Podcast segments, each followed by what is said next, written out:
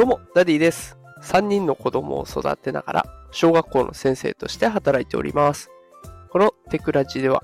AI や NFT といった最新テクノロジーを使った子育てや副業のテクニックを毎日紹介しております。さあ、今日のテーマは、GPTs をマイクロソフトで Copilot Studio が新登場というテーマでお送りしていきます。さあ、ということで今日はマイクロソフトの新サービスを紹介していこうと思います。その名もコパイロットスタジオです。で、これ朝からもう X で話題になってるんですね。で、これ収録しているのが2日前になります。で、今収録しているのが金曜日なんですけれども、まあ、金曜日の朝の時点でね、あのテクノロジーのトレンドでコパイロットスタジオっていうのが出てて、で、もう一つマイクロソフトもね、トレンドに入っているということで、かなり話題になっております。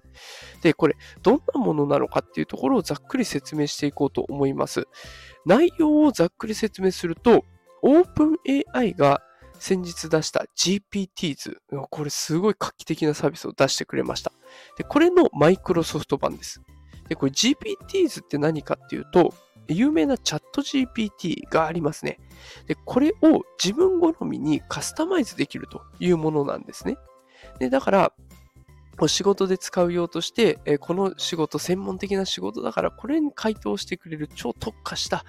えチャット GPT を作ったりとか、あとは家庭で使うよ。ね、例えば晩ご飯のメニューを考えるだとか、ね、あの子育てで有効な方法を考えるとかねで。そういった家庭で使えるようなチャット GPT を考えることもできるんですね。でこれが GPT 図と呼ばれるものだったんですけど、それのマイクロソフト版です。で自分の仕事とかライフスタイルに合わせて、コパイロットと呼ばれるものをカスタマイズできるんですね。じゃあそのコパイロットって何っていうところなんですけど、マイクロソフトの出しているサービス、ワード、エクセル、パワポなんかありますよね。で、それに AI が搭載されたものをコパイロットと言うんですね。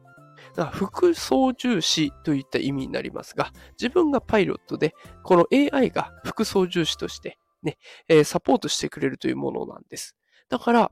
AI がいてくれることで、書きたい文章を勝手に書いてくれたりとか、ね、表の分析をしてくれたりとか、スライドの作成も自動でできるよみたいな、そういった画期的なサービスになっているというものなんですね。で、この、えーコパイロットスタジオですが、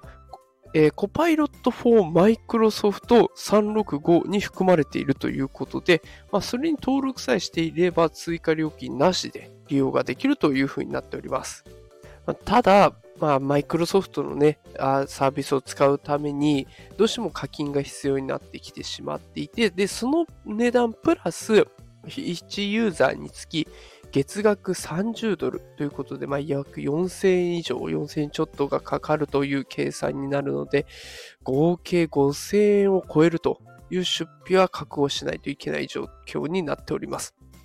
ねまあ、ただね、すごく便利なものには間違いなくて、コパイロットスタジオと普段使用している業務アプリ、これを連携すれば自動でね、こう応答してくれる機能が追加されるようになるので、かなりね、使い勝手はいいんだけど、まあ、お値段の面がどうなるかなというところですね。